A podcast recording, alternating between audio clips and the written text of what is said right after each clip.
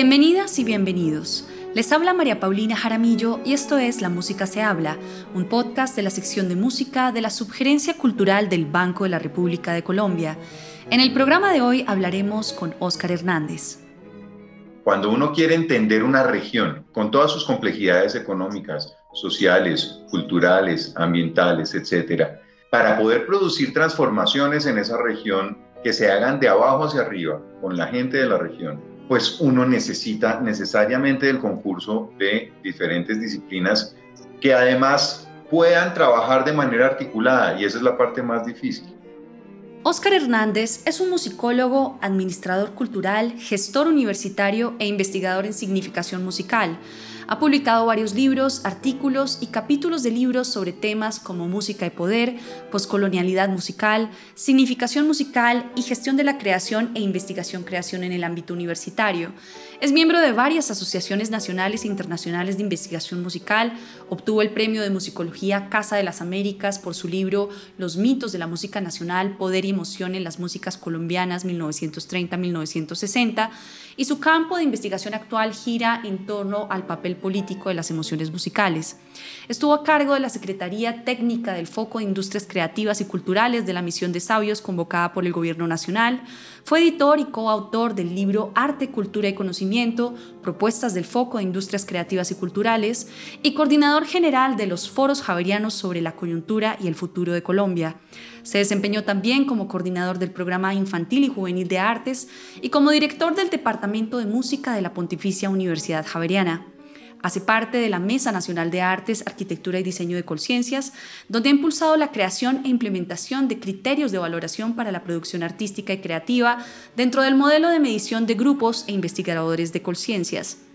Es maestro en música con énfasis en administración cultural, magíster en estudios culturales y doctor en ciencias sociales y humanas de la Pontificia Universidad Javeriana. Actualmente es director del Instituto de Estudios Sociales y Culturales Pensar de la Pontificia Universidad Javeriana. En el programa de hoy hablaremos con Óscar Hernández sobre la necesidad de generar conocimiento a través de la interdisciplinariedad, su trabajo alrededor de la investigación-creación y la importancia de las artes en la sociedad. Hay quienes todavía se sorprenden de encontrar a alguien en una posición administrativa que escriba, hable y reflexione sobre la música sin dedicarse precisamente a la interpretación de un instrumento o a la composición. ¿Cómo fue ese proceso que te llevó a tomar la decisión de irte por la administración cultural, la musicología y la gestión? Uy, qué buena pregunta. Yo creo que fue una cosa muy enredada. Yo empecé a estudiar composición. Yo hice cuatro semestres de composición y en algún momento se hizo muy evidente para mí que cuando yo me entusiasmaba con lo que estaba escribiendo, mi profesor no le gustaba y le parecía que tenía problemas técnicos.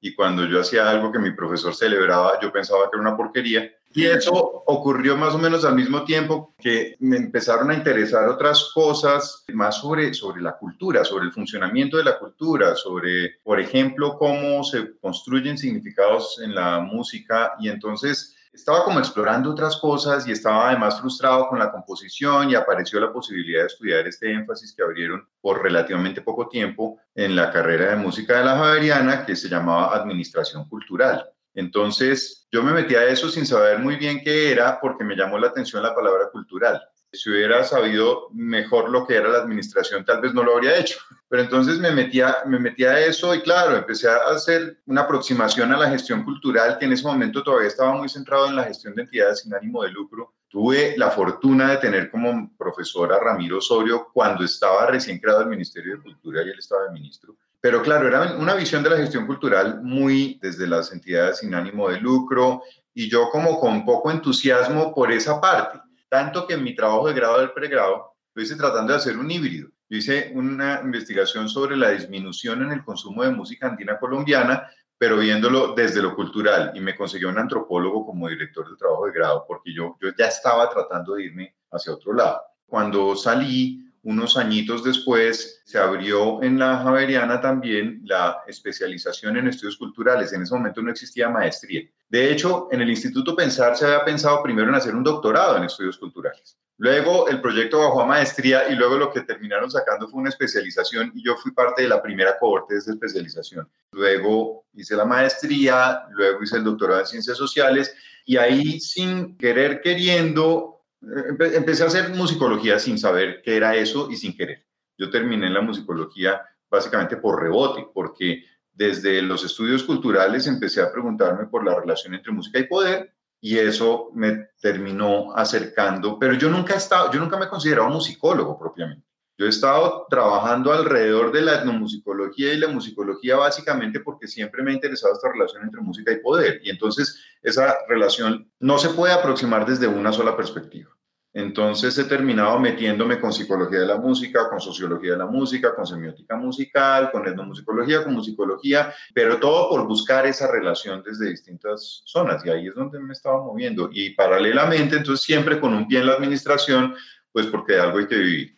Ahora que hablas sobre este énfasis tan grande que tienes de, en, las ciencias sociales y humanas, ¿cuáles son tus convicciones con respecto a la labor de los investigadores en la creación de cultura del país? ¿Hasta qué punto llega la incidencia de estos investigadores en esa creación? Voy a acudir a la definición que está en la Ley General de Cultura, que de hecho es copiada literalmente de la que se estableció en Mondiacult en el primer congreso este grande de políticas culturales que hubo en México en 1980, y es que la cultura, más allá de las artes y las letras, son todos los rasgos distintivos que caracterizan a los grupos humanos y que comprenden tradiciones, valores, modos de vida, creencias, sistemas de derechos, etc. En ese sentido, pues el papel de la investigación en la creación de cultura es todo. La investigación permanentemente está contribuyendo a la creación de cultura. La creación y hablando específicamente de la creación artística, es incorporada dentro de la cultura en la, manera en que es vivida, es sentida, pero también es reflexionada. Nosotros no tendríamos, por ejemplo, en las músicas artísticas académicas, la tradición tan fuerte que hay todavía, a pesar de, de, lo que ha pasado en el último siglo y medio, todavía sigue teniendo mucha fuerza en gran parte porque la reflexión acerca de esas prácticas ha llevado a una proliferación de instituciones, de mecanismos, es decir, muchas cosas que anclan en la cultura esas prácticas. Entonces, pues eso no existe si no se reflexiona sobre ello. Y la investigación lo que hace es reflexionar en gran medida sobre la producción cultural, pero no solamente la investigación sobre, es decir, no, no me, quiero salir acá de la musicología o de la historia del arte o de aquellos campos disciplinares que abordan como objeto de reflexión una producción artística, sino cualquier tipo de investigación que tenga que ver con las ciencias humanas y sociales está de alguna manera contribuyendo a generar cultura porque inevitablemente está abordando las dinámicas que están detrás de la producción cultural. Yo creo que lo que es peligroso es, a pesar de que tenemos esa definición de cultura tan amplia en la ley de cultura, permanentemente estar cayendo en una reducción. La reducción anterior a esa ley era la de las artes y las letras. Por eso la ley dice explícitamente más allá de las artes y las letras. La reducción posterior a esa ley es la que vino con la Convención de la UNESCO de 2005, con los eh, reportes de economía creativa de la UNCTAD, con el convenio Andrés Bello y con la economía naranja, que paulatinamente han reducido esa noción de cultura muy amplia que habla de tradiciones, modos de vida, creencias, lo han reducido a bienes y servicios que en última se traducen en activos de propiedad intelectual, pero eso es otro tema. Ya que cuentas es relativamente reciente, hace pues ya más de una década se ha comenzado a hablar sobre la investigación-creación, pero la implementación no ha sido fácil, sobre todo en un país como Colombia. Para los oyentes que no están familiarizados con el término, ¿qué es la investigación-creación? Investigación-creación es una cantidad de prácticas que acercan las prácticas creativas típicas de disciplinas como las artes visuales, como el diseño, como la arquitectura, como la comunicación social, como la música, como es muy amplio, con las tradiciones investigativas que vienen del método científico y que las ciencias sociales, digamos, se han tratado de, de adaptar a eso y las humanidades también. Entonces, la investigación-creación habita un terreno intermedio, digamos que es un nombre problemático que se le pone a un campo muy vasto de cercanía entre la creación y la investigación. Ahora, hay distintas denominaciones para cosas parecidas. Una cosa es la investigación artística, que en Europa y en Estados Unidos no tanto, pero sobre todo en Europa recibe ese nombre, investigación artística, y tiene unas particularidades, y hay metodologías de investigación artística, y hay periódicos, revistas indexadas sobre investigación artística, etcétera, otra cosa es, por ejemplo, la investigación basada en la práctica, que viene más de campos como el diseño, que tiene algunas similitudes con la investigación artística, pero que no es lo mismo. Otra cosa es la investigación-creación en música, que es relativamente parecido a la investigación artística. De hecho, gente como Rubén López habla de investigación artística en música porque viene de esa tradición europea de investigación artística, pero en Latinoamérica se ha dado más la discusión sobre investigación-creación. Y aunque parezca solo una cuestión de nombre, en las prácticas hay diferencias. Entonces, esto es solamente para decir que bajo la denominación de investigación-creación se reúnen una cantidad de prácticas y denominaciones muy diversas y por eso no se puede hablar de la investigación-creación como si fuera algo que se puede implementar. Más bien es algo que permite reconocer una diversidad de prácticas que tienen en común la confluencia de dos formas de conocimiento muy distintas.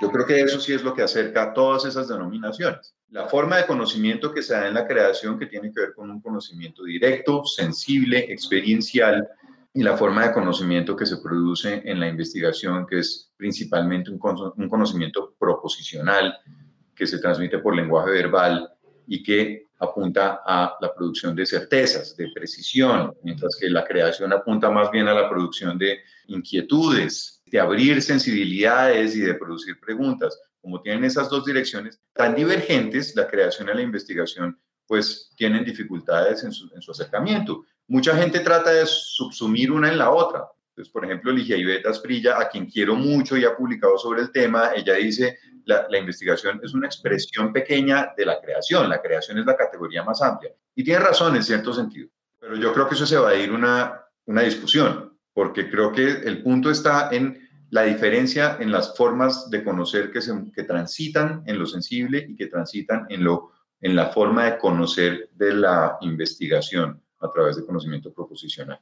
En este marco tan amplio que planteas, no podemos dejar de hablar de creación e investigación sin una palabra importante que sobre todo el mundo se está inclinando mucho hacia ella, que es la interdisciplinariedad. Existen proyectos que vinculan las artes con la ciencia, la música con la arquitectura, la medicina con las artes escénicas.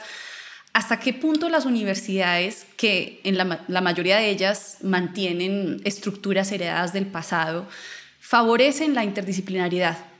Eso es un punto importantísimo porque todas tienen un discurso a favor de la interdisciplinariedad y todas tienen efectivamente unas estructuras frente a las cuales se estrellan los proyectos interdisciplinarios. Se han ensayado muchas cosas. En la Javeriana, por ejemplo, que es el que más conozco, desde hace muchos años se intentó, con buenos resultados, hacer una facultad de estudios interdisciplinarios. El padre Alfonso Borrero fue el impulsor de esta facultad que ahora cambió de nombre y es lo que ahora se llama la Facultad de Estudios Ambientales y Rurales. Pero fue una de las primeras facultades que buscaba precisamente superar las trabas administrativas que se dan cuando la universidad se compartimentaliza en disciplinas, haciendo una unidad de estudios interdisciplinarios. Eso mostró tal vez que la interdisciplinariedad desde el punto de vista administrativo sí es más fácil cuando se puede dar dentro de una misma unidad y las universidades están tratando de dar el paso hacia allá. El Instituto Pensar, que es el instituto que dirijo actualmente, es un instituto de estudios sociales y culturales interdisciplinarios desde su inicio. Y claro, acá trabajamos antropólogos con sociólogos, con abogados, con en este caso musicólogos, una vez se superan los obstáculos administrativos y se tiene la voluntad para superar los obstáculos epistémicos, que eso no es un tema menor, pues permite un trabajo muy, muy, muy rico, con mucho impacto, con mucha riqueza, con mucho aporte nuevo al conocimiento. Yo creo que es importante nunca perder de vista que la razón por la que es necesaria la interdisciplinariedad no es porque sea una cosa de moda o porque esté bien decirlo, sino porque la realidad pues necesita miradas diferentes, ¿no? Lo que yo ponía de presente ahorita y es que, por ejemplo, ese tema de la música y el poder no se puede ver solamente desde una disciplina, es con lo que me he ido estrellando durante toda mi carrera.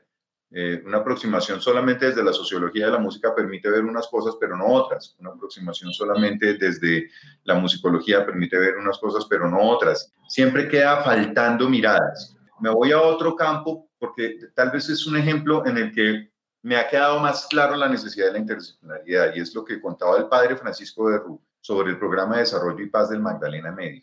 Cuando uno quiere entender una región con todas sus complejidades económicas, sociales, culturales, ambientales, etcétera, para poder producir transformaciones en esa región que se hagan de abajo hacia arriba con la gente de la región, pues uno necesita necesariamente el concurso de diferentes disciplinas que además puedan trabajar de manera articulada y esa es la parte más difícil.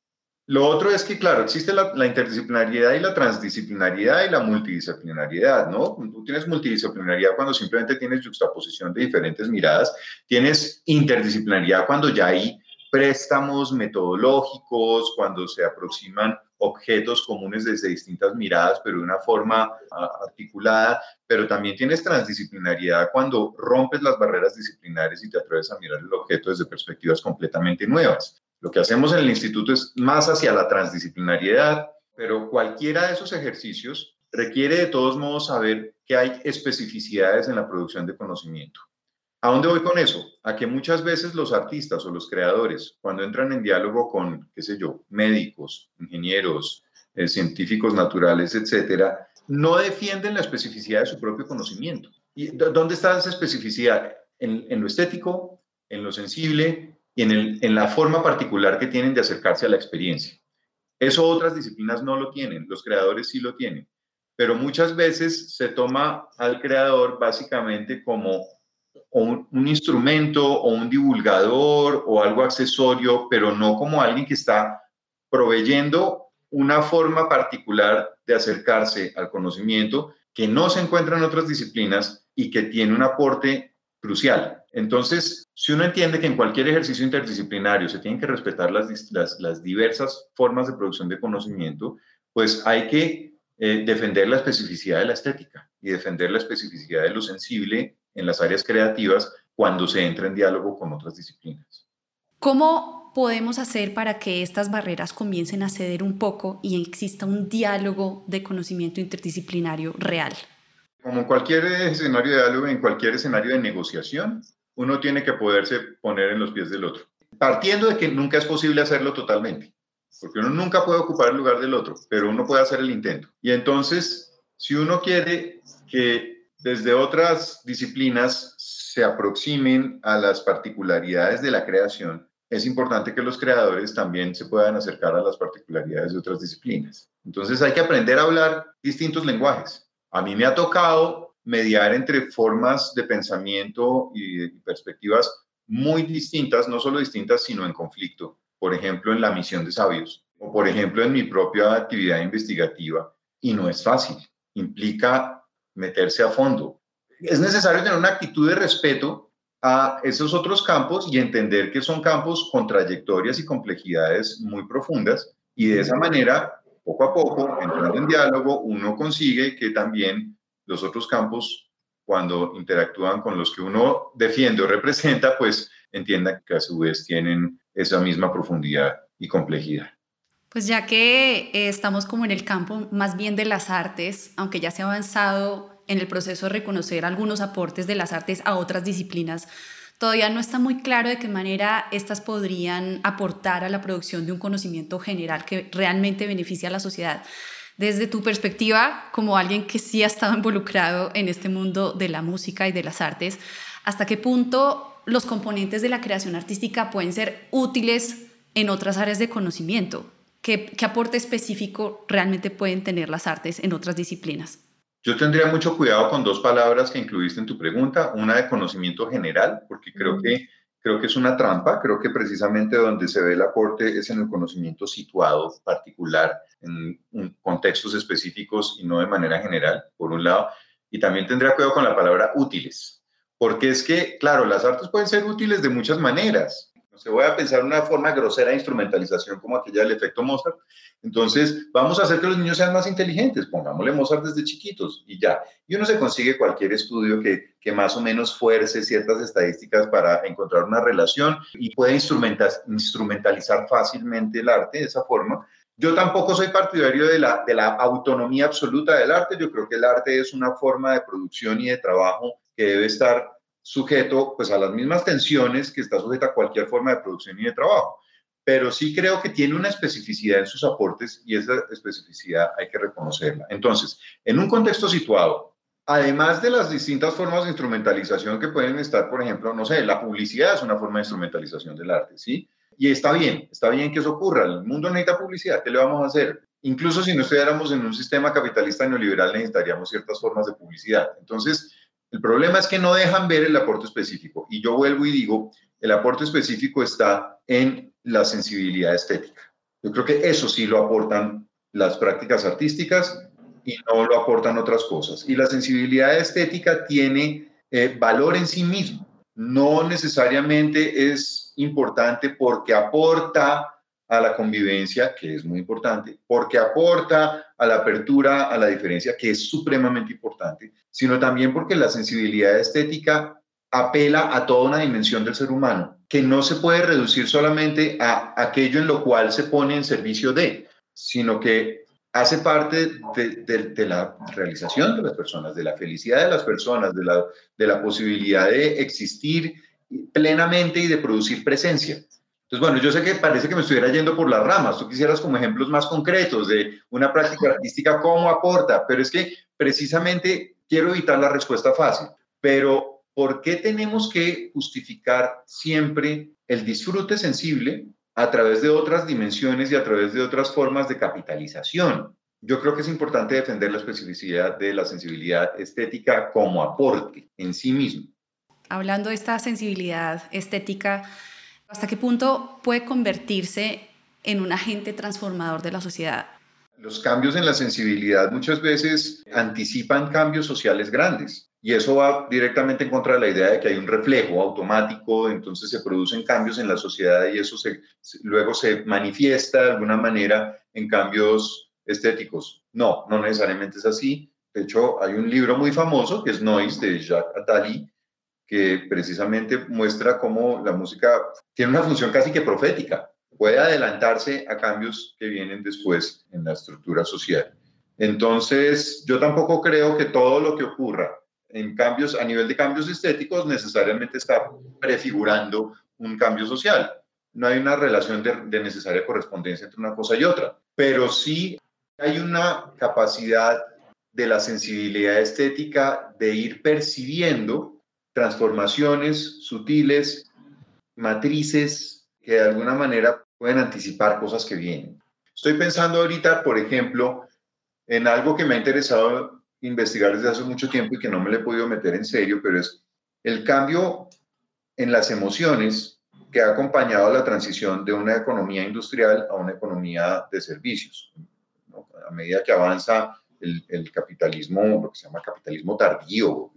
Y es que si uno mira las emociones musicales que acompañan la vivencia, las vidas completas de personas que, digamos, que transitan por este capitalismo industrial, que tiene unas formas de, por ejemplo, estructuras familiares que les son funcionales y de estructuras empresariales y estatales que les son funcionales, las emociones musicales, pienso en el caso de la canción latinoamericana, del bolero, de la balada, digamos, de un exceso emocional que además está descrito por Jesús Martín Barbero en relación con la telenovela, por otros autores, donde el melodrama ocupa un papel muy importante para gestionar los excesos que de alguna manera no son posibles en la organización social, en la familia de papá, mamá, hijos, heteropatriarcal, en, en la organización empresarial donde uno es un empleado durante toda su vida, etcétera. Esa configuración muy propia del capitalismo industrial que empieza a cambiar en los años, en el caso de Latinoamérica, en los años 90, pues sí está antecedida por unos cambios emocionales. Siempre he sospechado que en el caso de la música de plancha hay un síntoma de esa transformación, porque la explosión de la etiqueta plancha, cuando Alejandro Villalobos en la Mega empieza a ponerle la etiqueta de música de plancha a eso, que eran las baladas de los 70s y los 80s que se escuchaban principalmente en espacio doméstico, se está por, por un lado reconociendo la centralidad para el espacio doméstico de ese tipo de emoción excesiva, pero por otro lado hay una burla de esa emoción excesiva, desde una brecha, desde un rompimiento generacional. Los jóvenes de mi generación pensábamos que eso era una galada, ¿sí? Eh, baladas con dominantes secundarias y cuerdas y sensibles por todos lados, en tonalidad menor, con unas voces así líricas enormes, eso era algo asqueroso, desde el gusto adolescente de los noventas, porque se oponía totalmente a la pose de rudo que uno tenía, voy a ponerlo en términos muy técnicos, con escalas mixolidias, ¿cierto? Ausencia de sensibles, rock. Entonces, ahí hay una transformación emocional que se puede palpar en las músicas y que de alguna manera está mostrando cómo se está dando un rompimiento generacional que a su vez está enmarcado en unas dinámicas económicas más grandes. Y es que estamos transitando un cambio a una economía de servicios donde ya la estructura familiar se empieza a modificar, el funcionamiento de las empresas, las, dinámicas de trabajo, las formas de aprendizaje, todo eso empieza a cambiar. Hay muchos autores que han hablado de eso, desde Alvin Toffler en, el campo de la administración hasta Gilles Deleuze cuando habla de las sociedades de control. Entonces, yo creo que ese es un ejemplo en el que los cambios musicales permiten sospechar que está pasando algo en otras esferas de la vida. Eh, y por eso siempre me ha interesado estudiar ese fenómeno de la plancha, cómo se relaciona con otros fenómenos. Sí, conectando lo que estás diciendo ahora con tu libro Los mitos de la música nacional, poder y emoción de las músicas populares colombianas, mencionas que la música proporciona un mundo de sentido, en este caso pues el de la plancha, ¿no? Donde el sonido de la música, las imágenes, las experiencias corporales, los discursos se entrelazan reforzando los unos a los otros. ¿Hasta qué punto este, este mundo de sentido puede determinar o moldear las decisiones políticas que se hagan en la sociedad? Puede incidir en, los procesos de reparación del tejido social o, en la reflexión sobre la violencia? Claro, gracias, gracias por esa pregunta. Eh, yo, yo trabajo sobre, sobre, este concepto de mundos de sentido entendiéndolo desde el refuerzo multimodal, porque siempre me parece importante enfatizar en que la música nunca es solo música. La música siempre ocurre en experiencias situadas y en esas experiencias situadas siempre hay otras vivencias hay algo que está viéndose, hay algo que está oliendo, hay algo que se está sintiendo. Y cuando la música ocurre de manera reiterada, asociándose con otros modos de lenguaje, con elementos visuales, táctiles, pues empieza a, formar unos ensamblajes que se perciben como algo muy sólido. ¿no? Entonces, si yo, por ejemplo, durante mi infancia siempre escuché las baladas de José Luis Perales asociadas a mi mamá y a ese espacio doméstico, o en el caso de, me imagino que sería el caso de Alejandro Villalobos, eh, la, la, empleada doméstica que había en su casa seguramente oía muchas baladas y por eso se inventó lo de la plancha, ahí estoy generando unas asociaciones que tienden a, a decantarse y que tienden a guiar la acción. Yo entiendo el concepto de mundo de sentido como una instancia de refuerzo entre distintos modos de lenguaje que crea una experiencia totalizante e inmersiva en la que necesariamente algunas formas de acción son más favorables o positivas que otras. También siempre pongo el ejemplo de un partido de la Selección Colombia en el Metropolitano de Barranquilla. Uno ve todas las tribunas con amarillo, azul y rojo, la propaganda de Águila con amarillo, azul y rojo, pero además escucha por allá eh, Colombia Tierra Querida sonando y la barra, y hay una cantidad de elementos que están reforzando un mismo contenido que es el fervor nacionalista. alrededor del fútbol. Y son elementos visuales, sonoros, táctiles, yo siento el contagio emocional de la multitud. Cuando estoy en esa instancia inmersiva de refuerzo multimodal, donde se totalizan esos contenidos, o sea, aparece como algo natural y necesario sentir orgullo nacional. Es, es, como muy difícil abstraerse de la emoción que se produce por la suma de todos esos elementos. Entonces, decir, no, estar sentado ahí en la tribuna y decir, la verdad, eh, a mí no me importa el fútbol, es muy difícil. Aún si uno lo tiene más fácil y lo dice en su casa cuando se puede abstraer de eso. Pero básicamente me interesa ese concepto porque permite entender la importancia que tienen los modos no, no verbales en la acción humana porque cuando se habla de música y poder, muy frecuentemente se habla de las letras que hablan de política. Y pues bueno, hay gente que le interesa eso, es un campo muy interesante de indagación. A mí me interesa más lo, no verbal.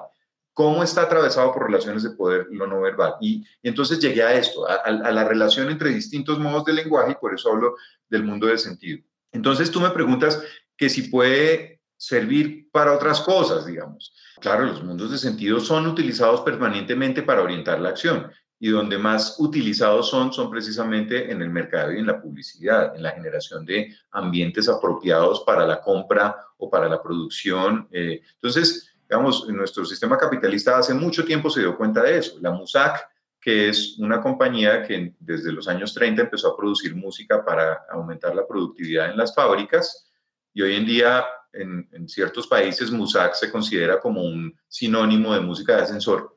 Esa misma compañía que ahora cambió de nombre vende entornos multimodales, inmersivos.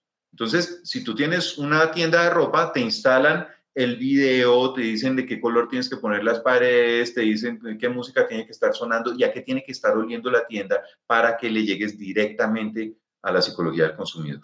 Así como desde la publicidad y el mercadeo se tiene tan claro el poder del refuerzo multimodal y de los mundos de sentido para, para orientar la acción, que es básicamente producir una compra, pues así también se puede utilizar, por ejemplo, para el aprendizaje, para la educación y claro que sí, para la formación de tejido social. Lo que pasa es que a mí nunca, nunca me ha parecido que los mundos de sentido sean una herramienta, al contrario, yo estudio los mundos de sentido básicamente para deconstruirlos, para hacer evidente cómo estamos siendo manipulados permanentemente por esos mensajes de lenguajes no verbales, que por ser no verbales muchas veces sentimos que, que no existen, o que, que pensamos que nuestras formas de acción son perfectamente conscientes y naturales cuando están de todos modos siendo influenciadas por lenguajes no verbales. Y ahí es donde entra el, el, poder de la música, pero no de forma aislada, sino en conjunto con otros modos de lenguaje. Habiendo dicho eso, a veces se producen rupturas muy fuertes que es importante reconstruir. Estoy pensando en este momento en lo que pasó en la masacre del Salado con la música de gaitas. Cuando en esta incursión paramilitar se ponía música de gaitas a todo volumen, justo en el momento en el que se estaba masacrando a la población. Hay una crónica muy fuerte, pero muy bella, de Alberto Salcedo Ramos hablando sobre esto, pues se genera una ruptura y se generan otras asociaciones que psicológicamente son muy difíciles de gestionar. Entonces, la gente que regresó al Salado después de mucho tiempo no podía escuchar música de gaitas, no podía, porque le habían robado parte de su patrimonio cultural. Y requirió mucho tiempo y muchos talleres y apertura y sensibilización para poder volver a recuperar eso. Entonces, eso es un ejemplo de lo fuerte que puede ser tanto la formación de, de unas asociaciones entre música y otras cosas, como la ruptura que se puede producir a través de fenómenos violentos. Mencionas que el documento que reúne las recomendaciones para el desarrollo de la educación, la ciencia y la tecnología para los próximos 25 años, elaborado por la Secretaría Técnica del Foco de Industrias Creativas y Culturales de la Misión de Sabios, fue entregado al gobierno, pero todavía hay retrasos en la implementación. ¿Qué puede hacer la academia para hacerle comprender a, los dirigentes, a la política, a los administradores sobre la importancia de estas iniciativas y en general del arte en la sociedad? Son varias cosas, porque una cosa son las recomendaciones de la misión de sabios y otra cosa es puntualmente el papel del arte y otra cosa es las recomendaciones del Foco de Industrias Creativas Culturales y otra cosa es el papel de la academia. Entonces, eh, voy por partes. Sí hubo muchos retrasos en la implementación. Estábamos recién llegados de, de, la entrega del informe y veníamos con un ritmo brutal de trabajo, de generar articulaciones entre entidades estatales y no estatales, de propuestas, de entusiasmar a la gente, de esto sí va a ser posible, y de repente hubo un freno muy fuerte donde no se volvió a saber nada, no sabíamos qué estaba pasando, Claro, no necesariamente teníamos que saber qué estaba pasando porque los que estábamos trabajando con la misión entregamos el informe y hasta ahí llegaba nuestra, nuestra misión. Y está bien, a partir de ese punto ya era trabajo del Estado implementar las recomendaciones. Pero, pero sí es cierto que, teníamos la sensación de que no estaba pasando nada. Debo decir que muy recientemente, esto, el, el informe se entregó en diciembre de 2019 y en este momento sí hay ya unas acciones bastante concretas no solamente por parte del, gobierno, sino también por parte de, por ejemplo, gobiernos locales.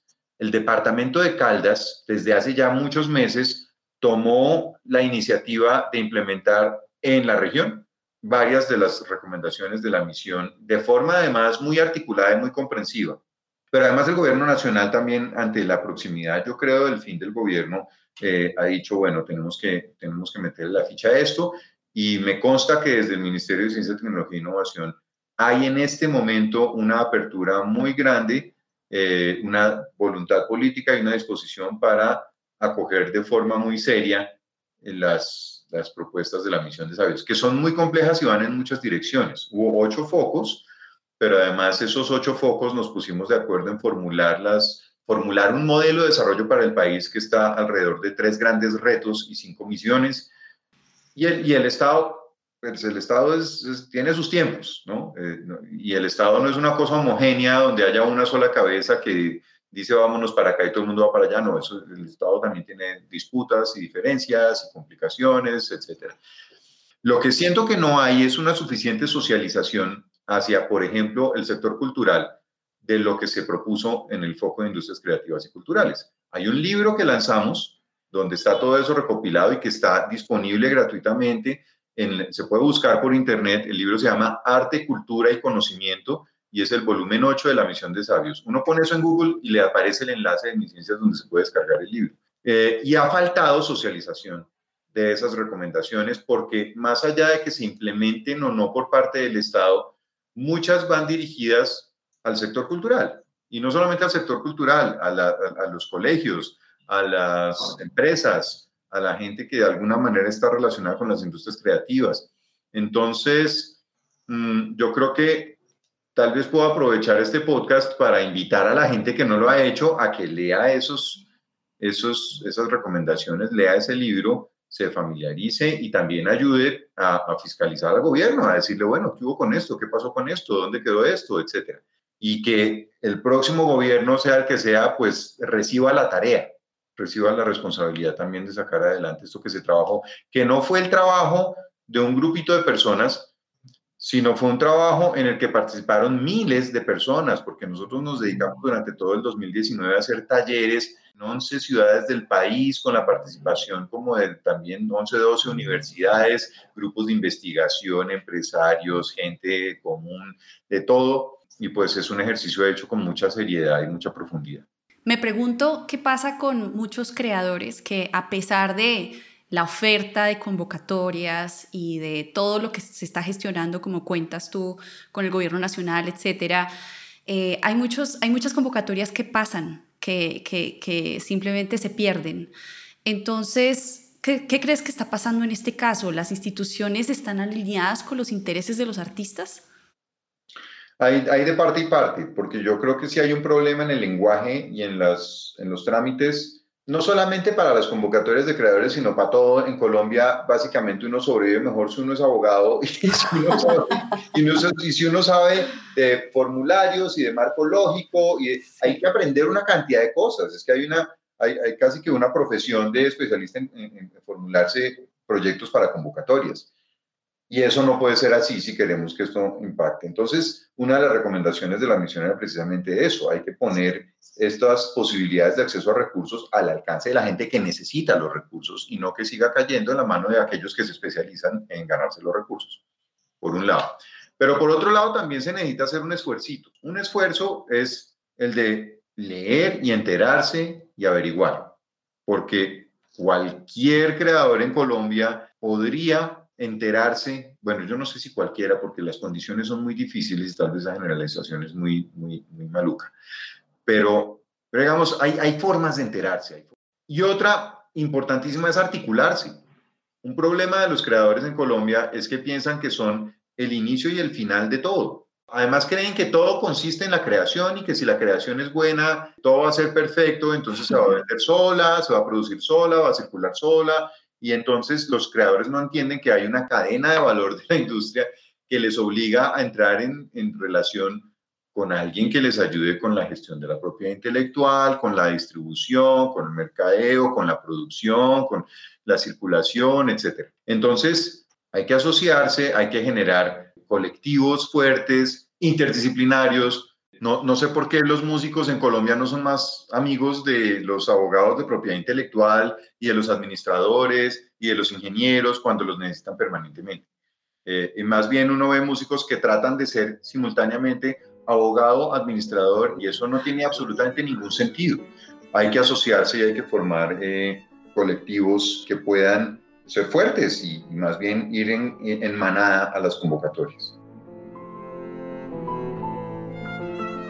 La actividad cultural del Banco de la República está en la página web www.banrepcultural.org. Síganos en Facebook como Sala de Conciertos Luis Ángel Arango y en Instagram, Twitter y YouTube como Banrep Cultural. La música se habla es una producción de la sección de música de la Subgerencia Cultural del Banco de la República de Colombia. La música de este podcast es parte del trío Opus 32 de la compositora colombiana Amparo Ángel, interpretado por el Swiss Piano Trio, grabación que hace parte del disco Compositores de Nuestro Tiempo Volumen 2, editado y publicado por el Banco de la República. Mi nombre es María Paulina Jaramillo, hasta una próxima ocasión.